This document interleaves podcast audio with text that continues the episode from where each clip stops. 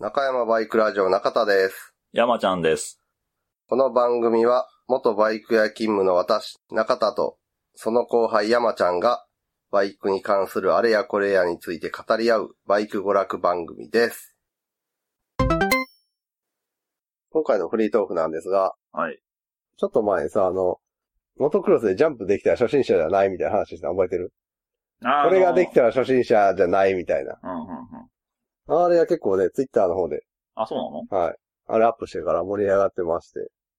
なのなとんどうやって飛んえーでるの、とね、あの、車体を横にする理由、ジああ、はいはい。えーまっすぐ飛ぶと、リアサスの反発で高く飛んでしまい遅くなるから、ひねって力を逃がしているへえ。らしいです。いつひね、ひねる動作をするね。蹴り出しの時？まっすぐ蹴り出すと、ポワーンって飛んでしまうから、蹴り出しの時にこう、ひねって、うん。車体を、とかな。やっぱり皆さんこう、自分より速い人とかすごい人を目の前にすると、やっぱり初心者ですと しか言いようがないっていう。まあまあ、そう。それはまあもう仕方ないというかね。そうなるよ。はい。あ例えば飛んでる時は、着地を無事にみたいなことを考えるみたいな。ああ、うまくうん降りられるようにってことね。っていう意見が多かったです。はあはあはああとみんな一回ジャンプで失敗して落ちると怖くて、なかなかその後飛べへんくなるって書いてある。でもジャンプっていうのは教えてもらうもんなんどうなんやろな飛び方とかそんなん、わからんやん。あまあまあな。うん。あ、でもあの、ナオさんがうん。ツイッターで、ジャンプの衝撃はフロントローで斜面に着地できればほとんどありません。ほとんどないの？く下り傾斜に車体角度合わせて降りればあ大丈夫ってことか。そんなことできるわけ？だから下り傾斜に狙って降りなあかんのやろ。前下がり姿勢で。はいはいはいは前下がり怖ない。い。怖い。飛んでからどうやって前下がりすんやろ自分の上半身を、かぶせんの。じゃないかな。で、それでなおかつ、下りのとこに狙ってや、って、降りていく。でえ、けどそんなん降りていくなんて、うんコース自体も把握してなあかんし、ん蹴り出しの速度とかも調整せなあかんってことでしょ。やろうな。浮いてしまった時はもう軌道修正とかなんかできんねやろか。いや、できんでしょ、そんなん。浮いた状態で思いっきりアクセルバーって吹かしたら、排気圧ちょっと変わったりする？と思ないと思う。俺もないとう。思う。ないと思う。宇宙空転してるだけやもん宇宙空間であるまいしそうそうそう。そんな、ないと思う。もうまあ、車体を、うん何？その前傾とか後ろとか、うんそのさあー体重移動でで、ちょ、微調整するぐらいしかないんじゃないの？あんなの飛んでしもたら。どこまで飛ぶかは、神の水。だからどうすることもできん。まあ、飛ぶ瞬間が一あーそう番やな。大事なんちゃう？映像で見てるとなんかポンポンポンポン飛んでんな飛んでるけど、怖えな かっこいいけど。うん、かっこいいわ、かっこいい。あの、おそらく一生できんと思うけど。ああ、それあれはや、や、もうだってさ、俺らあの、ふんわりで満足してるやん。うんそう。あの、浮遊感があればもう満足やんが、スーッと進んで、あ飛んだっていう。いや、あの、飛んだというより、浮いたス。トロークが伸びただけで伸、さすが伸びただけで、そうやねんな。それで満足みたいはい、僕の中で浮くだけ。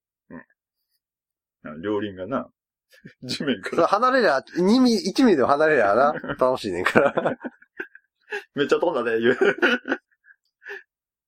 そのとあの日の運賃はだいぶ飛んでたな。ああ、確かにそうやな。大ジャンプやな。大ジャンプやな。車両も含めて。そら、なるか、みたいな。あれ前から突っ込んでったんかいいや、着地はした後で、みたいな感じで、ああ、うん着地の目って、うんはいはいはい。底付きしたんかな。まあ、そっちの方が可能性高いと思うけど。あ着地のバランスもあるな。うん？オンロードは横というかさ、ああ、はいはいはい。オフロードはそうそう、ね縦が入ってるから余計ややこしいよな。じゃあね、一番きついのは、スーパー、え？スーパーバイカーズって、モタードのレースでさ、オンロードとオフロード、あみたいなのはさあはいはい、モタードそうやもんな。なあうん。あの人がい一番行かれてるってことでいいんかな。いいやいや、ガチのモトクロスっていうかさ、あれも、バイク10種競技とか見てみたいな。マルケスがやっぱり強いんかな、バイク10種競技とかやったら。だけど、その、そうじゃない？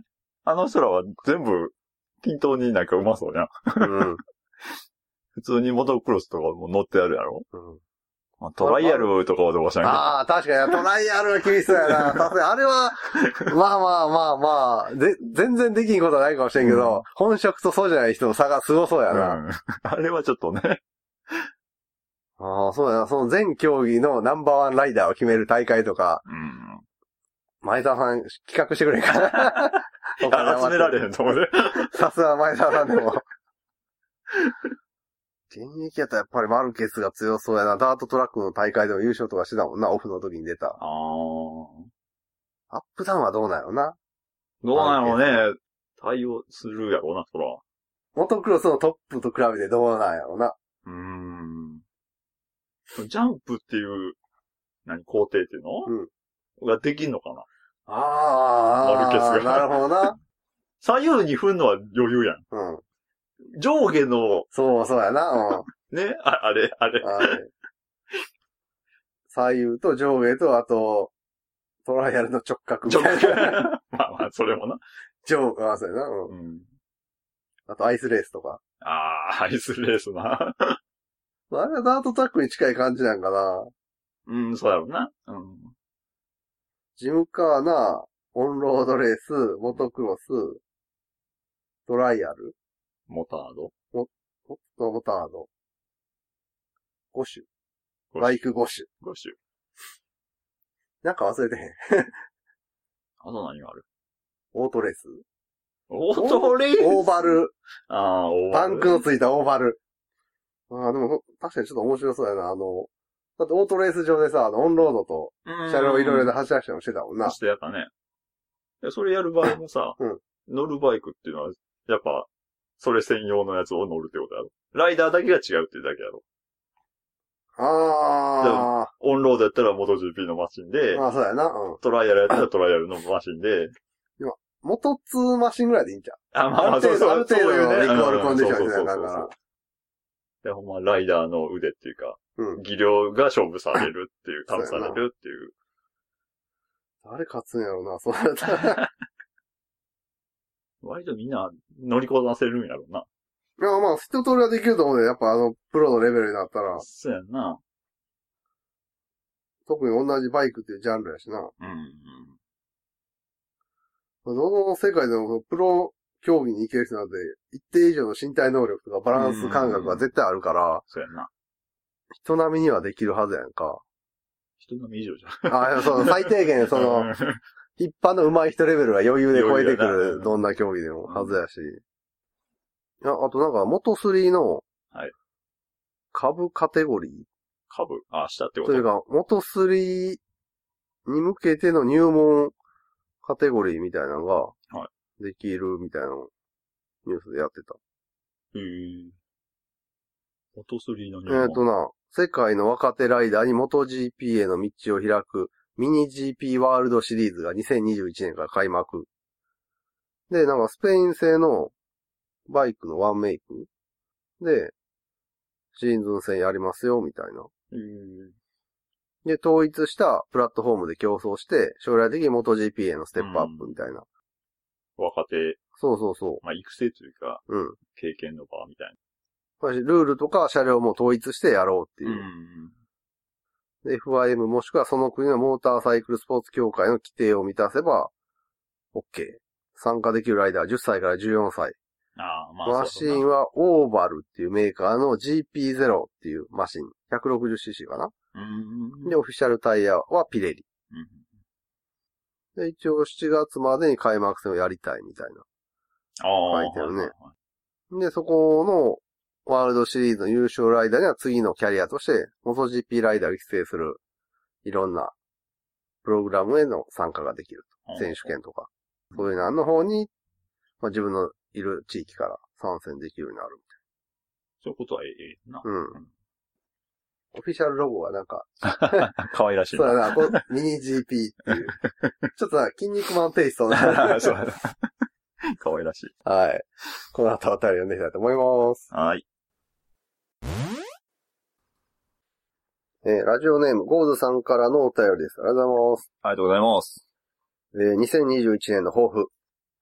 今年、かっこ2020年は株の年だったので、来年はセロー225でさらに奮闘してみようかなと。もうセローもね、旧車ですからね、225は。そうやね、旧車やな。250もね、うん絶版車になってしまったし。SR もね、ついに、ファイナルエディションうん。が。もう終わりやね。どう、どうも SR。えーその、また再販があるから。ああ、そうそうそうーん、復刻するんちゃうかなとは思うで。う。空冷で、水冷で？俺はい何が何でも空冷じゃないの。まあ、ホンダのさ、あの、インドで作ってるやつ ?350 の。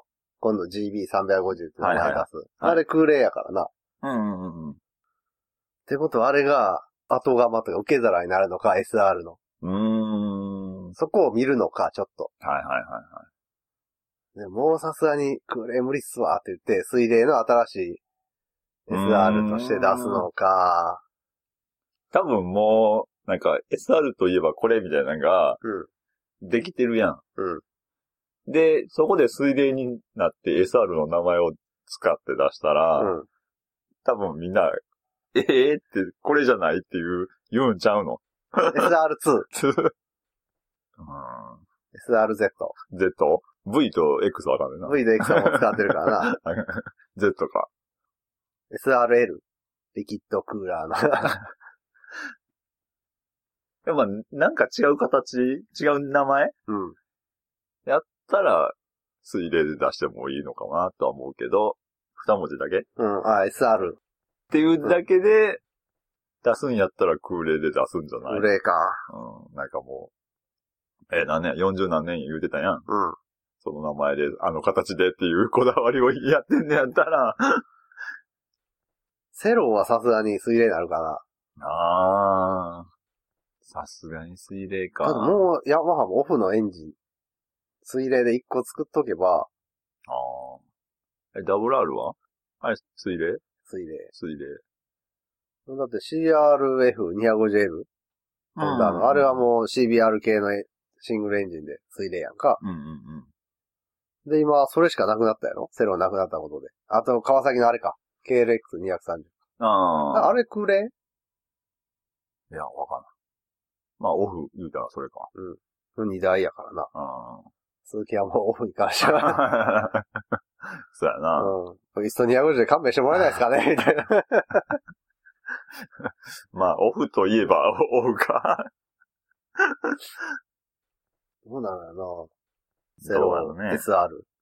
もうすっかり、もうやめ、みたいなあでも250の短気筒エンジンは1個置いとき、持っときたいみたいなのあるんちゃう？使い回し聞くし、いろいろ。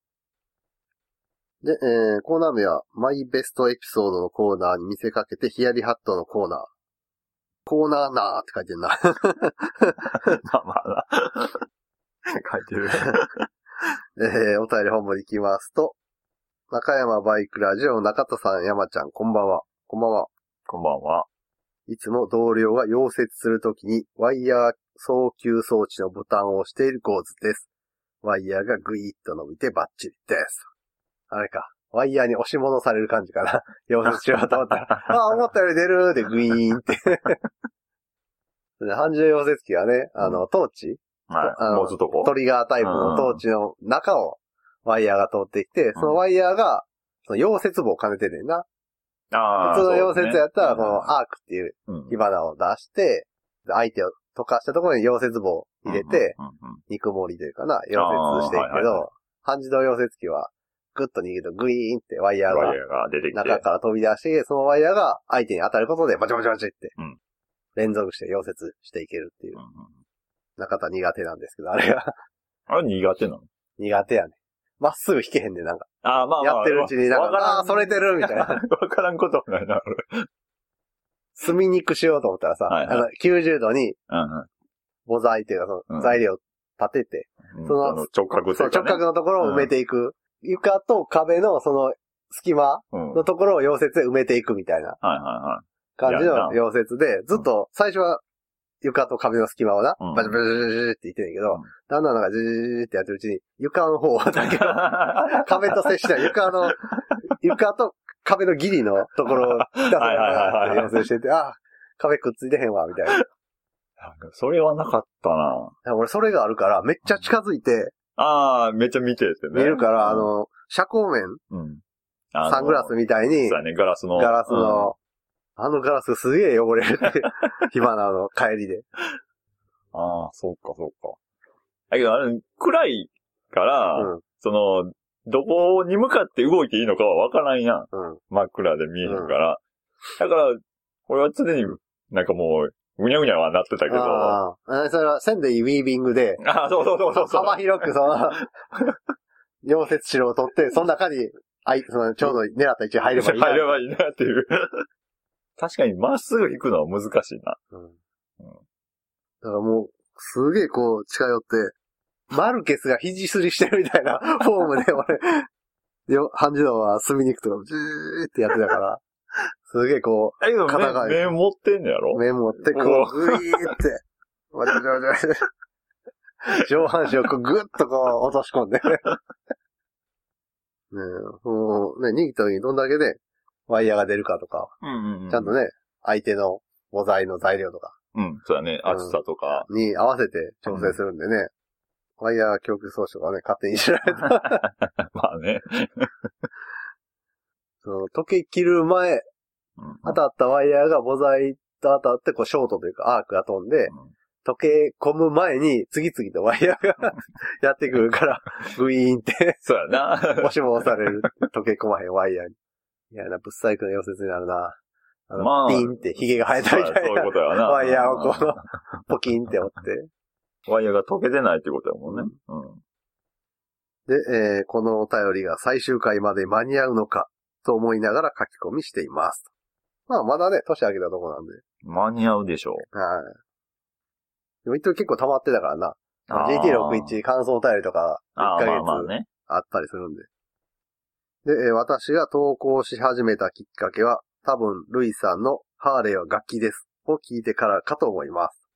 あったな、グッドスピードのルイさん。当時はまだ、グッドスピードやってなかったルイさんが。そうでしょうね。はいはあの、エボ以前い。エボからはじゃないの？エボからは、ハーレーじゃない。ハーレーじゃないやけど、だから、エボ以前のうん。車両のああ、はあ。エンジン、ハーレーのエンジンは楽器やと。はいはい。それを聞いてからかと思います。うん第何回か忘れましたが、ハーリー・デイビッドソンネタは何かとあれかなと思ったので最初は送ることをためらっていましたが、どうせ本名を出すわけじゃないし、と少しあれな感じで送ったのがきっかけでした。え、何やったっけこれ。ハーリー・デイビッドソン。そんな変なあれやったっけ？多分その、いよくあるというか、ベタ、なんちゅうの、ハーレー乗りの良くない部分っていうか、ちょっとその、なんか、こだわりの強すぎる部分みたいなのを軽くいじったみたいな。内容やったんちゃうかなもうこの辺のハーレーのゴニョゴニョとかに関してはさ、うん。散々俺らも言っていたから、いつのどれや、みたいな。むしろ俺たちが素直にハーレーを褒めたたえることあったかみたいな。そうやな。それはあんまり記憶にななんいよね。やろ、ストリートの時のボロカス言ってた記憶あるし。う んまあな。ウインカーが高いだな。そうやな。ウインカーが高い。あと何言ってたっけな、ハーレーで。社名がわからへん。ああまあな。うん似たようなもんばばっかりし。で、えーその後は勝手にセロー225奮闘日記や、ラマンのコーナー、オレボルなどなど酔っ払って送ってもしゃぶり尽くしていただいたので、仕事中にニヤニヤしながら聞いていました。おそらくその頃から同僚に避けられていたのかも。結構仕事中に聞く人多いよな。ねえポッドキャストってえ、イヤホン？かな？ああ、まあ、溶接とかさ、ああいうところやと、イヤーマフみたいなのをああ、はいすはい。るから、うん今やったらあの、Bluetooth のうん。無線の イヤホンからねじ込んだ上でイヤーマフとかしたらわからん。わからんわ、わからんな。その外のギャイーンとか音もかき消せて、クリアにこう、イヤホンから音が聞こえるじゃん。で、えーそれから挨拶の仕事ネタにもハマっていただきありがとうございました。さっきの溶接しながらとか。うん。結構ね、あの、ゴールさんのね、何々しながら、あの、危険なことが多いんでね。工場でやってはいけないことがそうそうね確かにそうだ。割と普通にやってたりするあるあるネタなのですが、経験がないと全くわからない方々もいたと思います。マニアックなネタですみませんでした。こんなネタ、今後送るところがなくなるのが少し寂しく思います。あ、先駆けなんたら塾にぶつければいいのか。そうですね。ぜひ本家、男塾だね。なんやこれは。お前、本家に送ったか。ねえ。先駆けなんたら塾さんは溶接ネタとか、鉄工所ネタ拾ってくれはるんですかね。そういう仕事しないとあれ無理よな。うーん、そうやね。経験がないとちょっと、うん。うねぜひ、ぜひあのね、塾長さんもしくはオッキーさんは今すぐハローワークに行って。溶接訓練？そうそう、職業訓練でね、溶接を。で、えーということで、なんとなくヒヤリハットのコーナーに投稿したいと思い、あれはスポスターのタイヤ交換をするために車体からホイールを外した時のことです。いつもホイールごとショップに持って行ってタイヤの組み替えをしてもらっていたのです。いつもならリアを組み替えてから、組み付けをしてからフロントを外して持っていくのですが、なぜかその時はリアを外した後にそのままフロントも外して持っていこうと。まあ、一個一個、うんうん。後ろ外して、はめ替えてう、ん車体につけて、次フロント外してうん、はめ替えたらめんどくさいからうん、前も後ろもホイール外して、一緒に持ってってやってもらおうと。えーフロントの心棒を抜くと。心棒って、アクセルシャフトですね、多分。まあ、わからんことはなないいけど。ねえ、フロントの心棒を抜くと、バイクはバランスを崩し、ウィリー右に倒れそうに。なるほどね。えー、まあまあ、後ろタイヤ外してるから後ろ浮いた状態。はい。で、前タイヤ抜いて、まあ、車両が倒れないようにうん台とかに乗せてたんやと思うけど、そうね。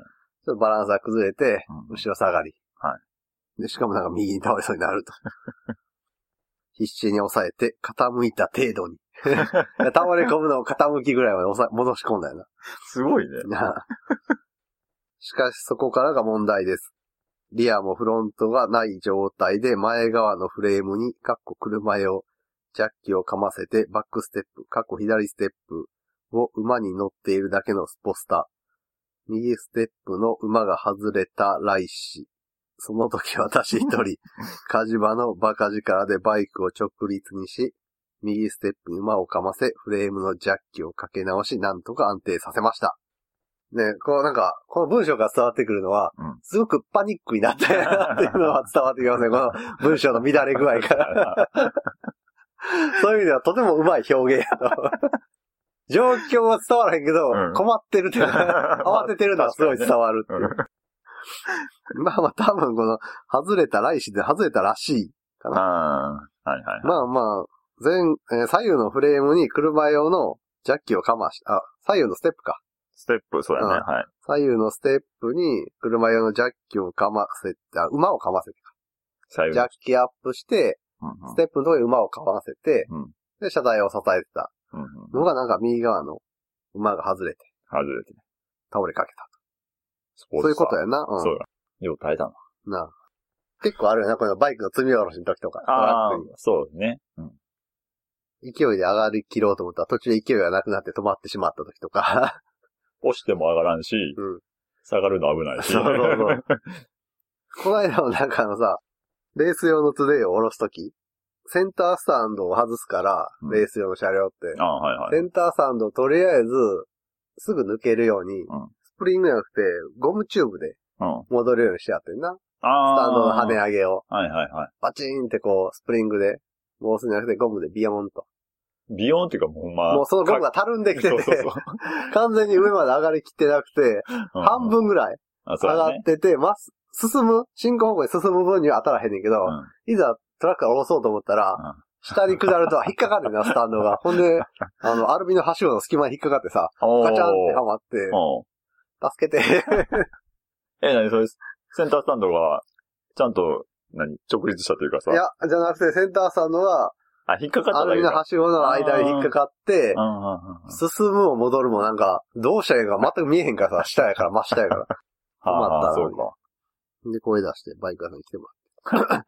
そのバイク屋さんで保管してもらってたから、助けてで、文字での表現が下手ですみませんって。いやけど難しいと思うよ。やまあまあまあうんな。状況説明を文字でっていうのは。そうだね。あの、慌ててるっていうのは伝わりました。そうですね。うん。で、えーその後、バイク用ジャッキとフロントタイヤスタンドを購入しました。正解。うん。バイク用ジャッキがあれかな？アストロとかで売ってるさ、フォアジャッキ？スターグラフ式で、うんあの、四角いブロックみたいなのが上がり下がりするタイプ？俺ベストああ、あれか。そのパターンっていうか、あれもあるね。る。うん。うん。あの、車の車載工具として積んであるパンタグラフジャッキは1点で、そうやね。うん、をも支えて持ち上げるって感じだけど、その、アストロプロダクトとかで売ってるやつはもう、面で、うん。メインやな。うん。うん。どれぐらいって言ったらな、あれ。50センチかける20センチぐらいのそうやな。うんまな板ぐらい。板が、板の状態で上がり下がりする？ああ、うんまあそうやな。面で上がり下がりするから、うんうん。フレームを、が平らや、下が平らやったらそのまま全体で面で受けるし、うんあとその、アタッチメントで、うん。V 字型とか L 字型の受けのアタッチメントをつけたら、フレーム下をうん。支えるとかできるから、うんステップとかじゃなくて、ほんまに、車体の真下から左右均等に支えられるみたいな。はいはい。それとフロントタイヤスタンド。でもどういうタイプかわからへんけど、あの、ステムの下にさ、うん。うん。支えを入れて、うんガションと、あの、テコの原理で持ち上げるやつか、まあ、フロントホイールを挟み込んで、直立させるタイプか、いろいろありますけど、まあまあ、この辺あると、うん。ね、整備の時は。そうやね。うん。うん。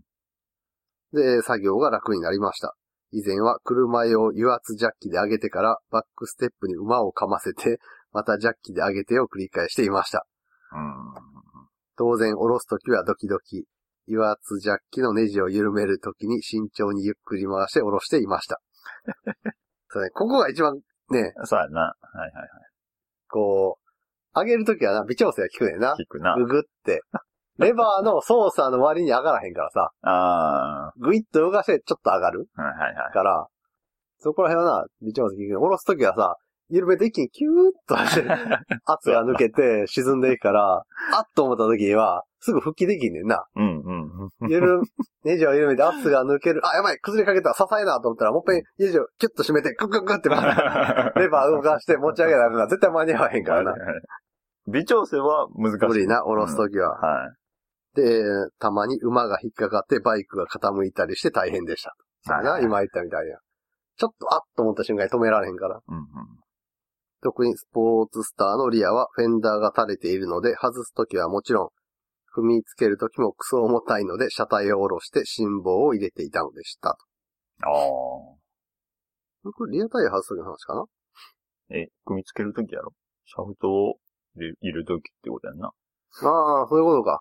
ホイールを上げるんじゃなくて、ホイールを持ち上げて穴位置合わせてシャフト入れるんじゃなくて、もう、車体側を、下ろして、ホイールを持ち上げていいようにすると。そうそうそそうか。だから、タイヤをまず、フェンダう。の中に入れるってー、いうフェンダーの下にまで転がして入れといて、で、そこから被せるように車体を下下ろすろすと。と。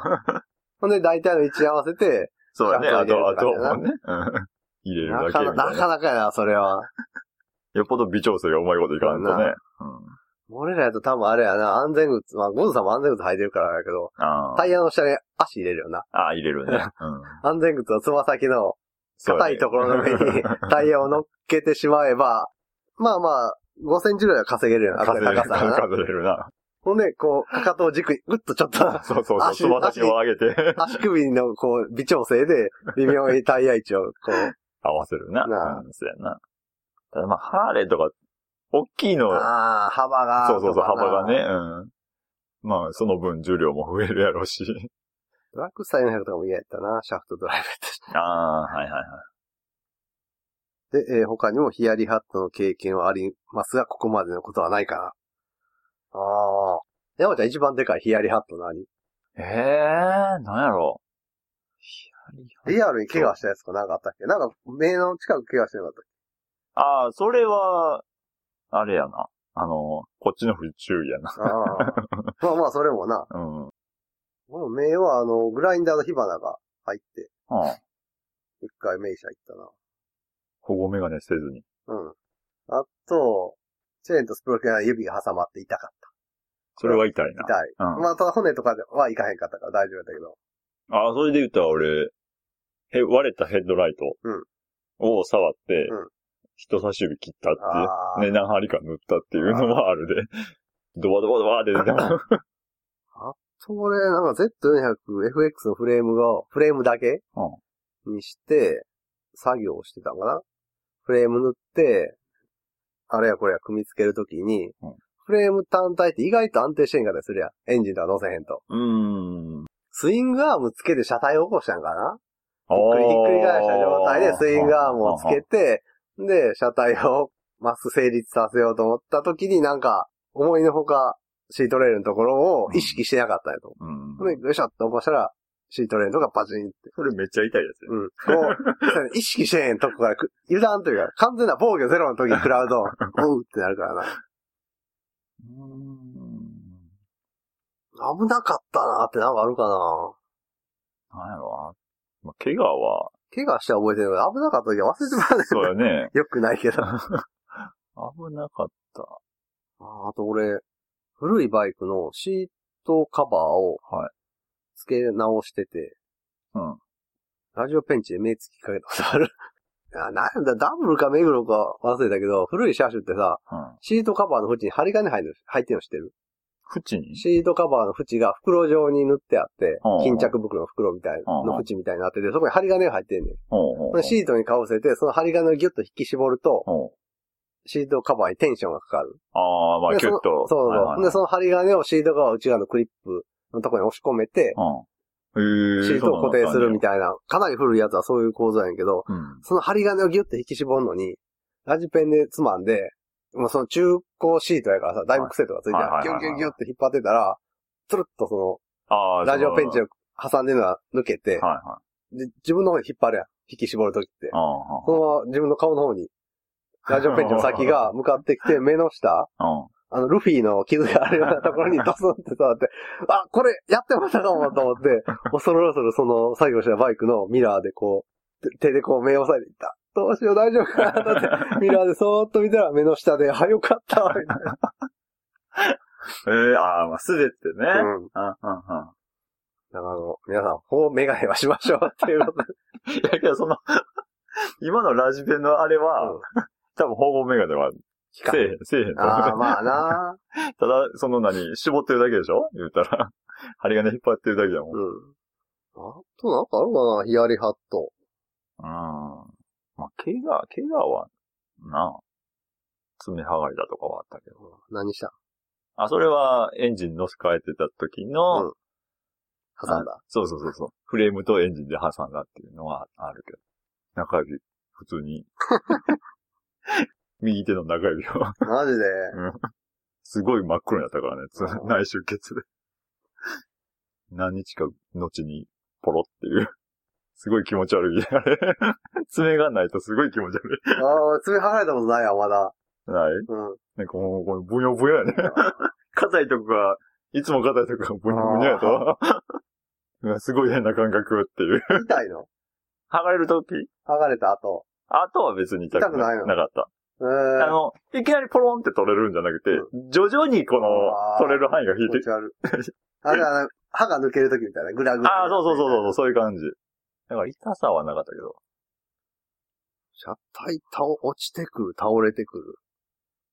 車体倒れてきたことあったかな倒れてくるはないなうん。張り付いたクラッチ剥がすときは、あの、電柱にフロントタイヤを当てて、あの、回転数上げて、一足にギア入れて、一瞬間的にクラッチを繋ぐけど、絶対前には進まへん状態にして、うんあの、クラッチの張り付きを瞬間的には衝撃でバーンって剥がすって荒っぽい やり方があるんですけど、長期放置でクラッチ張り付いたやつの。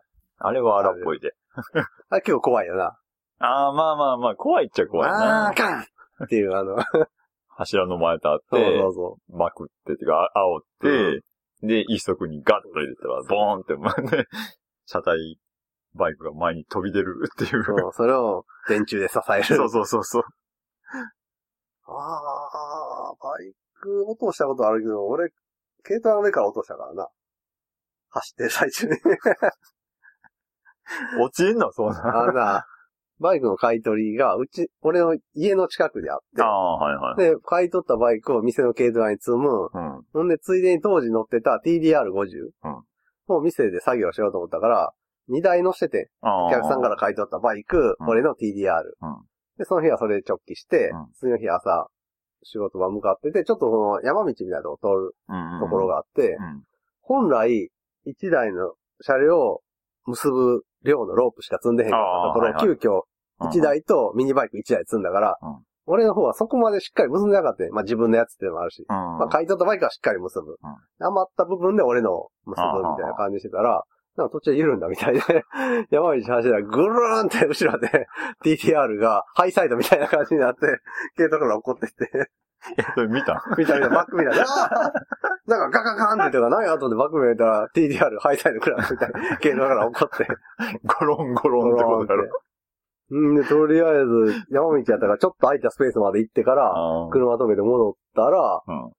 一応、まあまあ、シートレールのあたりから落ちたみたいで、シートルレール歪んでて、テールカール割れて、みたいな。まあ、そらそうやわな。ほんで、まあ、とりあえず、もっぺん積み直して、しっかり結んで、え、その、はしごとか持ててない？う。んで、曲がったシートレールどうしようもないから、ある程度叩いて戻して、うん。んで、当時トラッカーブームとかやったから、トラッカーシートの FRP のやつがああ、はいはいはい。店に転がってたから、もうテールカーンカーにそれつけて。で、まあ、ケツがこれになったらもうしゃあないということで、フロントアッパーカールも外して、ああの、ベーツライトつけて。あ え、本来は何をしようとしてたの？本来はブロックタイヤを履かして遊ぶ用で買ってんだ。あ当時ほんまになんか、当時流行ってた感じになってあ。なった。急遽。トラッカーシート、ベーツライト、ブロックタイヤ。スカッチオンぜな。そんなことあらへんで。そんな感じかな、ヒヤリハット。ドリル、グラインダーではないな、あんまり。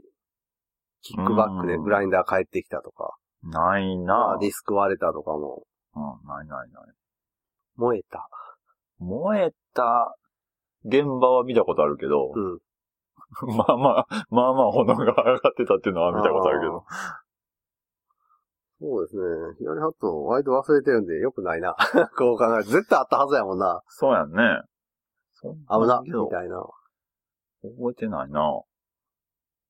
まあでも、うん、ジャッキアップとか、スタンド掛けは結構あるよな、こういうの。まあ、あの、不安定になるからね、うん車体が。そうやな、その、スタンドかける、下ろすの最中はな。うん。私、あの、バイク用スタンドも怖いもんな。ああ、そうですね。スイングアームにかけるやつとか。うん。ストッパーがないタイプあるやん。スイングアームに。ああ、はいはいはいはいはい ス。タンドガシャンって上げたら、なんかそのままズズズって後ろに下がってくるやつ。あるな。あれも嫌やしな。おーおーおって。ああ、俺らのヒヤリハット一番あれちゃう ?2 トンとか4トントラックの上からバイクを下ろすときに、ハンドルグリップがスポンって抜ける。あれはなかなかのヒヤリハットやで。殺人グリップ。